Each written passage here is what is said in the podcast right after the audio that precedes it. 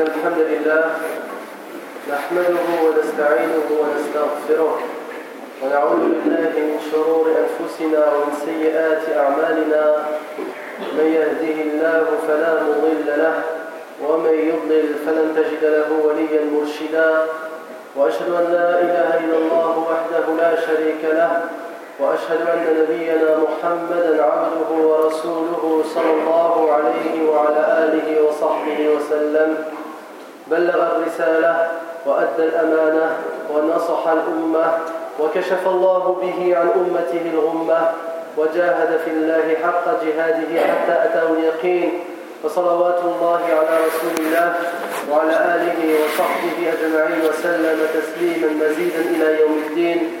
أما بعد عباد الله أوصيكم ونفسي بتقوى الله جل وعلا.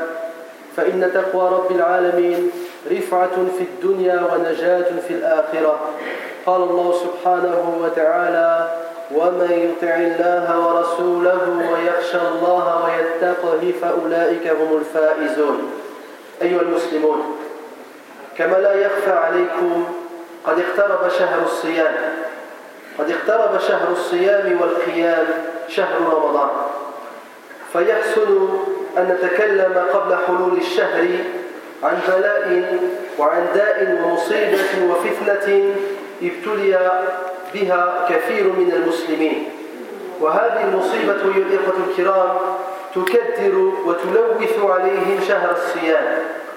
سنتحدث اليوم إن شاء الله عن داء التدخين. معشر الإخوة الكرام يحث ديننا الإسلامي أفراده على تهذيب نفوسهم. ويعمل على غرس تعاليمه الحميدة في أعماق قلوبهم ودعوتهم إلى ما فيه نفعهم وفائدتهم وتحذيرهم من كل ما يسوءهم ويتسبب في إضرارهم. لذلك أمرهم بالمحافظة على أنفسهم وحثهم على صيانتها والبعد عن كل ما يعرضها للهلاك أو الأذى. بل إنه حذر الشخص من الاعتداء على أعضائه أو نفسه لأنها ليست ملكا له ورتب أشد العقوبات على من ارتكب ذلك وهي كونه خالدا مخلدا فيها في جهنم والعياذ بالله. عن أبي هريرة رضي الله عنه قال قال النبي صلى الله عليه وسلم من تردى من جبل فقتل نفسه فهو في نار جهنم يتردى فيه خالدا مخلدا فيها أبدا. ومن تحسى سما فقتل نفسه فسمه في يده يتحساه في نار جهنم خالدا مخلدا فيها أبدا. ومن قتل نفسه بحديدة فحديدته في يده يجأ يعني يطعن بها في بطنه في نار جهنم خالدا مخلدا فيها أبدا. متفق عليه. Chers serviteurs d'Allah, craignez Allah d'une véritable crainte et sachez que la crainte du Seigneur de l'univers est source d'élévation ici-bas et de secours dans l'au-delà. Allah dit dans le Coran Et quiconque obéit à Allah et à son messager et craint Allah et le redoute, alors voilà ceux qui récoltent le succès. Chers musulmans, comme vous le savez, le mois du Ramadan approche à grande vitesse. Il est donc d'actualité de parler aujourd'hui, avant le début du mois du jeûne, d'une épreuve, d'une maladie, d'un fléau qui atteint beaucoup de musulmans. Et ce fléau pollue et ternit le mois du Ramadan. Nous allons parler, Inch'Allah aujourd'hui donc, du tabac. Chers frères et sœurs, notre religion, l'islam, incite les musulmans à purifier leurs âmes et à implanter ces nobles enseignements au plus profond de leur cœur. Et l'islam les appelle vers ce qui leur est utile et profitable. Et il les met en garde contre tout ce, qui peut leur nuire ou leur faire du mal. C'est pour cela que l'islam incite ses adeptes à prendre soin de leur personne et les appelle à protéger leurs âmes et leur corps et à s'éloigner de toute chose menant vers un danger ou un mal. L'islam également met en garde l'individu de dégrader un de ses membres ou son corps. Pourquoi? Car ce corps dans lequel se trouve son âme ne lui appartient pas. C'est la propriété d'Allah subhanahu wa ta'ala. Et l'islam a promis la pire des punitions à celui qui se retire la vie, le fait de rester éternellement en enfer, selon Abu Huraira, le prophète sallallahu wa a dit Quiconque se précipite du haut d'une montagne et se tue sera alors jeté en enfer, d'où il chutera éternellement sans fin. Et quiconque se suicide avec un poison gardera ce poison à la main pour l'ingurgiter en enfer éternellement et sans fin. Et quiconque se suicide avec un morceau de fer le tiendra alors dans sa main et s'assènera des coups dans le ventre en enfer éternellement et sans fin, rapporté par Al-Bukhari ou Muslim. من أعظم المزالق التي يرتكبها البعض وتلحق الضرر بهم اقترافهم التدخين الذي ينتشر بشكل أكبر في أوساط الشباب والمراهقين. والتدخين قد ثبت بما لا يدع مجالا للشك أنه جالب لكثير من الأمراض وخاصة الصدرية منها. والمدخن يدرك ذلك ويعرفه ولكن شيطانه أقوى منه. فهو يزين له المعصية ويسوف له الإقلاع عنها وتركها. ولو سألت أي مدخن عن هذه السجارة التي يمسكها بين أسبوعين هل هي من الطيبات؟ لأجابك بكل صراحة واقتناع بأنها ليست من الطيبات وأنها من الخبائث. وأنها لا تجلب له منفعة ينفرد بها عن الآخرين. بل هي كابوس جاثم على صدره تتولد منه أنواع المآسي والأضرار ويكفيك قبحا فيه أن جميع من يشربه يود تركه. إننا لو تأملنا بعضا من الآيات القرآنية الكريمة لوجدنا أنها واضحة في دعوتها إلى كل نافع ومفيد وحثها على الابتعاد عن كل ضار ومؤذي قال الله جل وعلا ولا تتبدلوا الخبيث بالطيب وقال جل في علاه الذين يتبعون الرسول النبي الأمي الذي يجدونه مكتوبا عندهم في التوراة والإنجيل يأمرهم بالمعروف وينهاهم عن المنكر ويحل لهم الطيبات ويحرم عليهم الخبائث ويضع عنهم إسرهم الأغلال التي كانت عليهم Chers serviteurs d'Allah, parmi les plus grands pièges dans lesquels tombent certains et leur nuit grandement le tabac, le fait de fumer. Et ce phénomène se propage à très grande vitesse chez les jeunes et les adolescents. Le tabac, il a été démontré de la plus claire des manières qu'il est la cause de très nombreuses maladies, plus particulièrement les maladies de la poitrine. L'homme ne peut plus douter à ce sujet car tout cela a été clairement prouvé scientifiquement. Le fumeur, tout cela, il le sait très bien et en a conscience mais son démon est plus fort que lui et il lui embellit le péché et lui fait repousser à plus tard l'abandon du tabac. Si tu poses la question à n'importe quel fumeur, cette cigarette que tu tiens entre tes deux doigts fait-elle partie des bonnes choses ou des mauvaises? Il te répondra avec toute franchise et conviction qu'elle ne fait pas partie des bonnes choses, car elle ne lui amène aucun profit. C'est un cauchemar pour le musulman éprouvé par le tabac provoquant des tristesses et des dégâts, il suffit pour montrer l'ignominie de la cigarette, le fait que tout fumeur désirerait arrêter, mais il en est incapable. Et en observant quelques versets coraniques, on s'aperçoit qu'ils sont clairs pour appeler à toute chose utile et profitable et pour inciter à s'éloigner de toute chose néfaste et mauvaise. Allah dit dans le Coran ne, ne substituez pas le mauvais au bon. Et il dit dans un autre verset ceux qui suivent le messager, le prophète illettré, qu'ils trouvent mentionné chez eux dans la Torah et dans l'Évangile, il leur ordonne le convenable, leur défend le, blâmable, leur rend licite les bonnes choses et leur interdit les mauvaises, et leur ôte le fardeau et les joues qui étaient sur eux.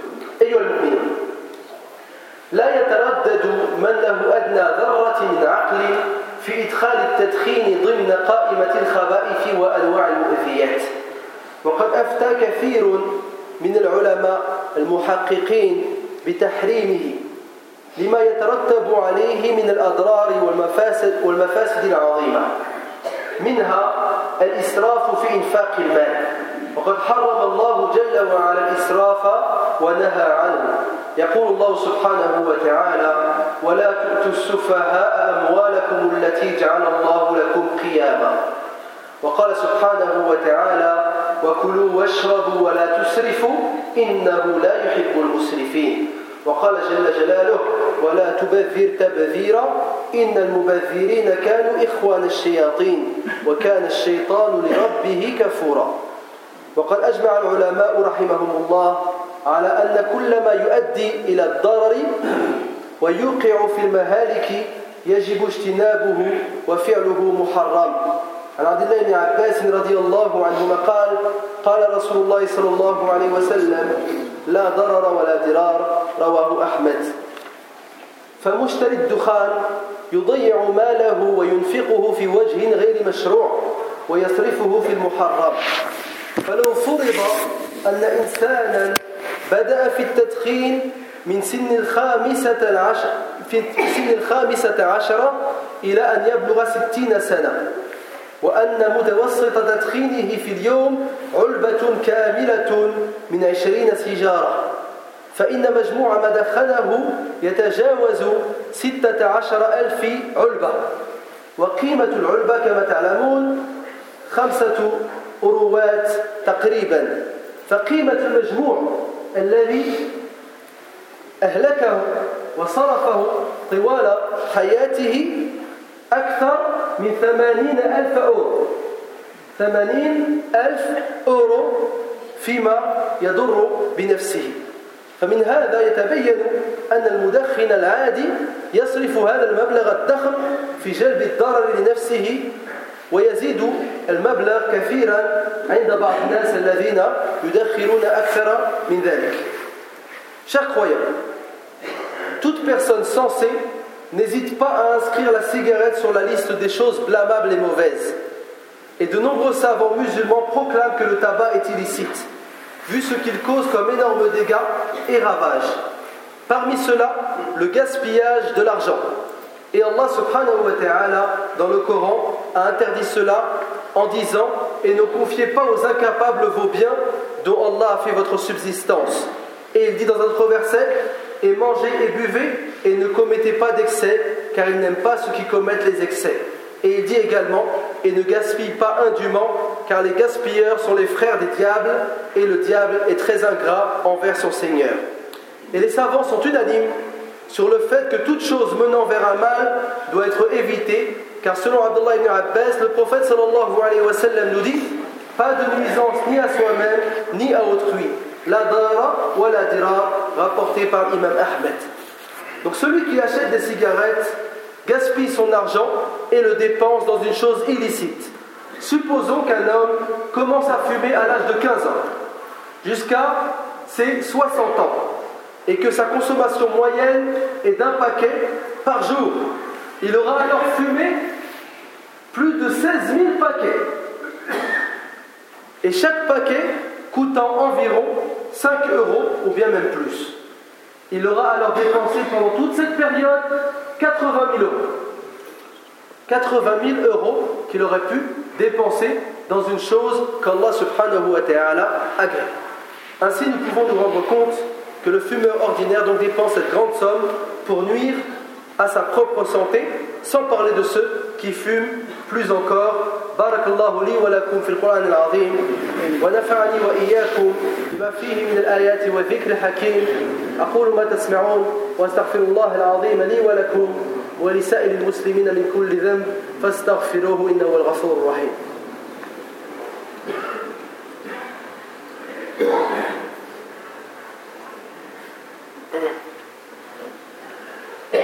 الحمد لله وكفى والصلاة والسلام على النبي المصطفى وعلى آله وصحبه المستكملين الشرفاء. وأشهد أن لا إله إلا الله وحده لا شريك له. وأشهد أن نبينا محمدا عبده ورسوله صلى الله عليه وعلى آله وصحبه وسلم. معشر الإخوة الكرام قد أثبت العلماء علماء الطب وأعلنوا مرارا أن التدخين مضر بالبدن ومنهك للصحة. وأنه يقتل ما يقارب خمسة ملايين إنسان في كل عام. وترك سجارة واحدة تعادل إحدى عشر دقيقة إضافية في حياة الإنسان. وهو سبب رئيسي للإصابة بعدة أمراض منها سرطان الرئة والتهابها وسرطان الحنجرة وضيق التنفس.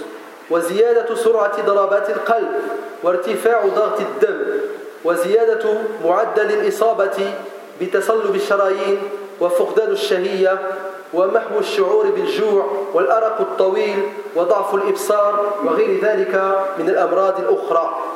وإنه لا يسع العاقل وهو يسمع أن واحدا فقط من هذه الأمراض سببه التدخين إلا أن يعزم على تركه ويقلع عنه بالكلية. Chers frères et sœurs, les médecins, les chercheurs ont prouvé et ont démontré à plusieurs reprises que le tabagisme est mauvais pour le corps et qu'il diminue la santé de l'individu. Et qu'il tue chaque année plus de 66 000 personnes en France et plus de 5 millions dans le monde. Et certains disent même qu'une cigarette en moins équivaut à 11 minutes de vie supplémentaire. Et il est la cause majeure de nombreuses maladies telles que le cancer des poumons, cancer de la gorge, problèmes de respiration, accélération des battements du cœur, la tension artérielle, euh, l'artériosclérose, la perte de l'appétit, l'insomnie, le fait que la personne ne ressente plus la faim, la baisse de la vue, etc., etc., et la liste est très longue. Donc l'homme sensé, en entendant tout cela, en entendant même une seule de ces maladies causées par le tabac, il doit prendre la résolution d'arrêter de fumer. أيها المؤمنون إن أضرار التدخين لا تقتصر على المدخن نفسه بل إنها تعم كل من حوله وأقربهم إليه الملكان اللذان عن يمينه وشماله فالإنسان بتدخينه يؤذي الملائكة عن جابر بن عبد الله رضي الله عنهما قال قال رسول الله صلى الله عليه وسلم إن الملائكة تتأذى مما يتأذى منه بنو آدم رواه مسلم. ثم كيف يليق بعاقل أن ينفخ الدخان في وجوه من حوله؟ ينفثه بحضرة من هو أكبر منه سنا وأعلى قدرا. بل كيف يرضى بنفه في وجوه, في وجوه من يجلسون من أبنائه وبناته وزوجته؟ ويكدر عليهم صفوة ويكدر عليهم صفو جلستهم. أليس من حق الزوجة أن لا تجد من زوجها إلا رائحة زكية طيبة؟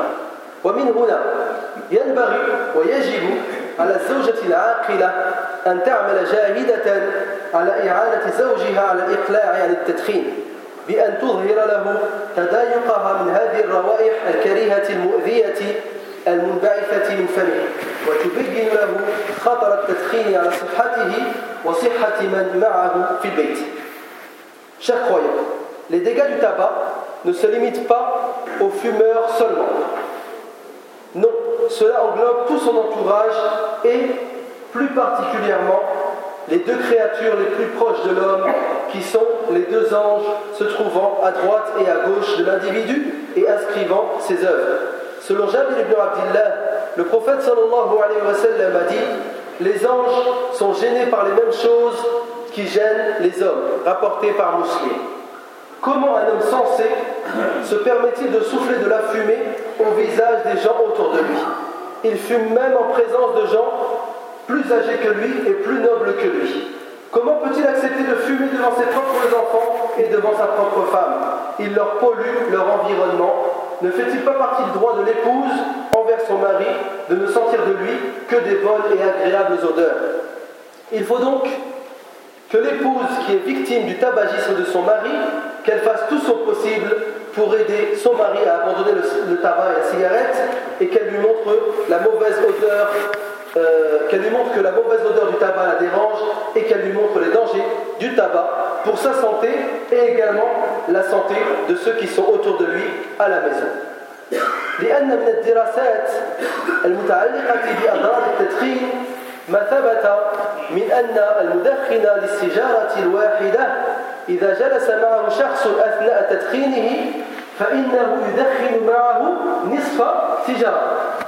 أنت جالس معه وكأنك تدخن.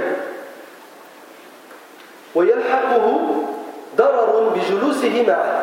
وهذا النوع من التدخين الذي يسمى بالتدخين السلبي يقتل أكثر من ثلاثة آلاف شخص سنويا في فرنسا. إذا ليست هناك نتائج وفوائد إيجابية يجنيها المدخن من تعاطيه التدخين بل مفاسد وأضرار كثيرة. والمدخن يعرف هذا كله ولكنه قد يكابر ويعاند Chers musulmans, parmi les études liées aux dégâts du tabagisme, il a été prouvé que celui qui s'assoit à côté d'un fumeur fumant une cigarette sans fumer, c'est comme s'il avait fumé une demi-cigarette, sans fumer, juste en étant assis avec un fumeur. Et ce tabagisme passif tue en France plus de 3000 personnes par an. Donc, il n'y a aucun intérêt et aucun avantage à fumer. Au contraire, les dégâts sont très nombreux et le fumeur sait tout cela, mais malgré cela, il fait semblant de nier. كما أن للتدخين أضرارا على المال والبدن فإن له ضررا على الدين التدخين يجعل العبادات والقيام بالطاعات ثقيلة على متعاطيه وخاصة الصيام والصلاة والجلوس في المساجد وحضور مجالس العلم. لأنه لا يستطيع الصبر عليه وجالس في المسجد ويفكر في التدخين. فلا يستطيع أن يجلس ليستمع كلام النبي صلى الله عليه وسلم وكلام الله جل وعلا. وما كره المسلم في عمل الخير فإنه شر لا شك في ذلك.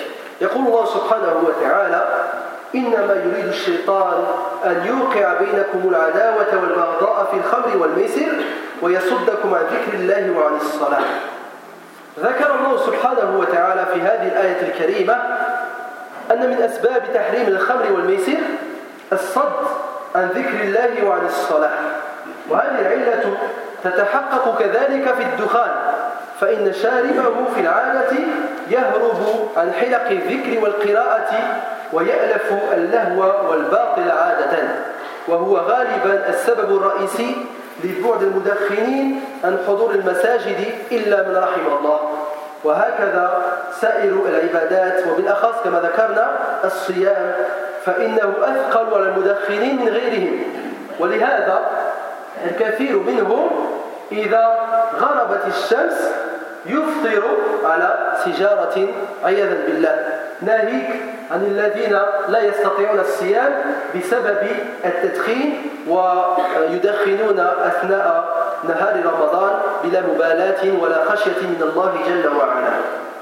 Chers serviteurs d'Allah, comme vous venez de l'entendre, le tabac cause des dégâts sur l'argent de l'homme et son corps.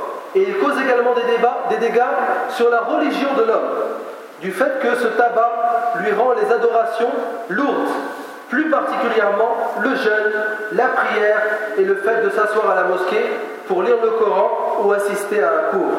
Car il ne peut patienter. Il est assis à la mosquée et il pense à sa prochaine cigarette.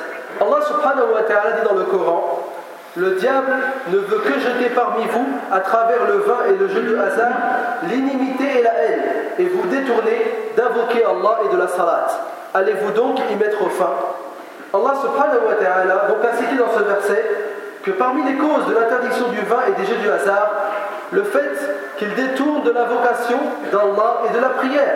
Et cette cause est également présente dans le tabac, car il éloigne ses adeptes des mosquées et de la lecture du Coran, et de toutes les adorations, et plus particulièrement le jeûne, comme nous venons de dire. C'est pour cela que la première chose que font les fumeurs au coucher du soleil, c'est d'allumer une cigarette. Pendant que les autres rompent leur jeûne avec de l'eau ou bien des dates, eux, ils rompent leur jeûne avec une cigarette.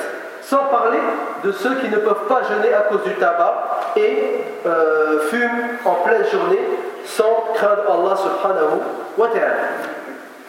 فكل من ابتلي بشرب الدخان أسأل الله تعالى لنا وله العافية.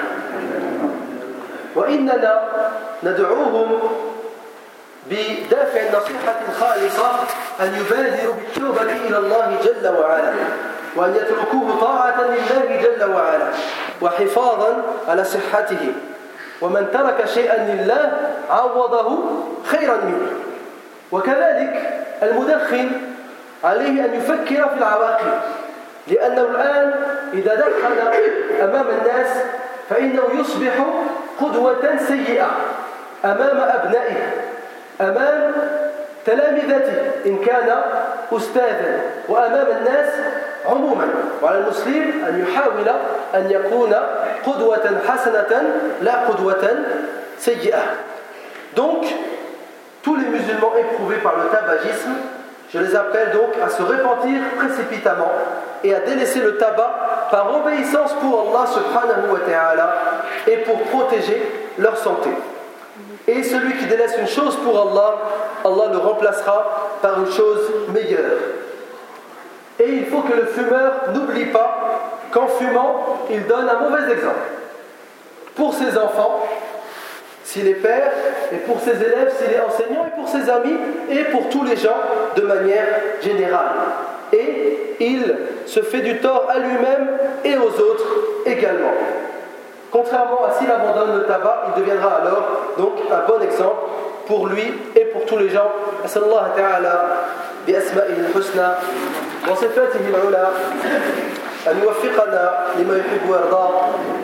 اللهم اجعلنا من الذين يستمعون القول فيتبعون أحسنه.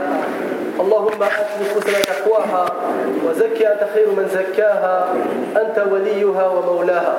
اللهم إنا نسألك الجنة وما قرب إليها من قول وعمل. ونعوذ بك من النار وما قرب إليها من قول وعمل. اللهم إنا نسألك من الخير كله عاجله وآجله ما علمنا منه وما لم نعلم. ونعوذ بك من الشر كله عاجله وآجله ما علمنا منه وما لم نعلم. اللهم أصلح لنا ديننا الذي هو عصمة أمرنا وأصلح لنا دنيانا التي فيها معاشنا وأصلح لنا آخرتنا التي إليها معادنا واجعل الحياة زيادة لنا في كل خير. والموت راحة لنا من كل شر. يا عزيز يا غفار اللهم اشف مرضانا ومرضى المسلمين. اللهم اشف مرضانا ومرضى المسلمين. اللهم أنت الشافي لا شفاء إلا شفاؤك. شفاء لا يغادر سقما. اللهم اغفر لموتى المسلمين الذين شهدوا لك بالوحدانية ولنبيك بالرسالة وماتوا على ذلك. نعيد آه، الإعلان أن غدا إن شاء الله سيكون معنا الشيخ الدكتور وصي الله عباس المدرس في جامعة أم القرى بمكة وكذلك المدرس في المسجد الحرام. سيكون معنا إن شاء الله عند الساعة الثامنة وسيلقي محاضرة بعنوان أعظم الوحي. سيتحدث عن القرآن. وبين المغرب والعشاء سيجيب عن أسئلة الحاضرين والحاضرات. وننبه أن الأسئلة ينبغي أن تكون مكتوبة. الأسئلة ينبغي أن تكون كلها مكتوبة فحضروا معكم يعني أقلاما وأوراقا. جزاكم الله خيرا. ونأمل أن يكون المسجد غدا إن شاء الله مليئا كملئه اليوم إن شاء الله وأكثر. فنعتمد بعد الله سبحانه وتعالى عليكم آه، للحضور. وإذا وجدنا حضورا طيبا وكثيرا يعني سنتشجع على يعني آه، الإكثار من مثل هذه الأنشطة. سادو كثير من هذه الأنشطة وجدنا أن المسلمين كري يعني ينفعلون معنا للحضور. جزاكم الله خيرا. donc on rappelle que demain donc nous aurons la visite de الشيخ الدكتور وصي الله عباس حفظه الله donc qui professeur à l'université de ام القرى également professeur à la mosquée sacrée دو لا مكه donc il sera avec nous à 8h, à 20h pour une conférence euh, qui a pour titre La plus grande des révélations. Donc il parlera du Coran, donc qui est le guide de tout musulman. Et entre Al-Maghrib et l'Aïcha, il répondra aux questions des frères et des sœurs euh, présents. Et on rappelle que pour les questions, il faut qu'elles soient écrites. Il faut qu'elles soient écrites. Donc préparez avec vous donc euh, de quoi écrire afin donc de faire parvenir les questions. il n'y aura pas de questions orales car cela nous amène un peu euh, au désordre et on aura du mal à gérer cela. Donc les questions seront écrites. Et on espère donc que la mosquée demain, Inch'Allah, à partir de 20h, sera euh, pleine. Pleine comme pour le vendredi, ou bien même plus, pourquoi pas. Et également, donc, si on remarque donc que les musulmans de Creil sont présents pour cela et aiment ce genre d'événement, cela nous encouragera donc à renouveler ce genre d'occasion. Mais si on voit que les gens ne veulent pas assister au, cours des savants de l'islam, ce n'est plus un cours de moi ou la Sibarda, ou Mekka. Ce n'est pas un cours ordinaire, c'est une personne venue de très loin qui a choisi la mosquée de Creil parmi les mosquées de France pour faire un cours. Donc, Jazakumullah khairan, essayez d'être présent demain à 20h. Jazakumullah khairan, wa sallallahu ala Muhammadin wa ala alihi wa sahbihi ajma'in, wa qumu ila salatikum.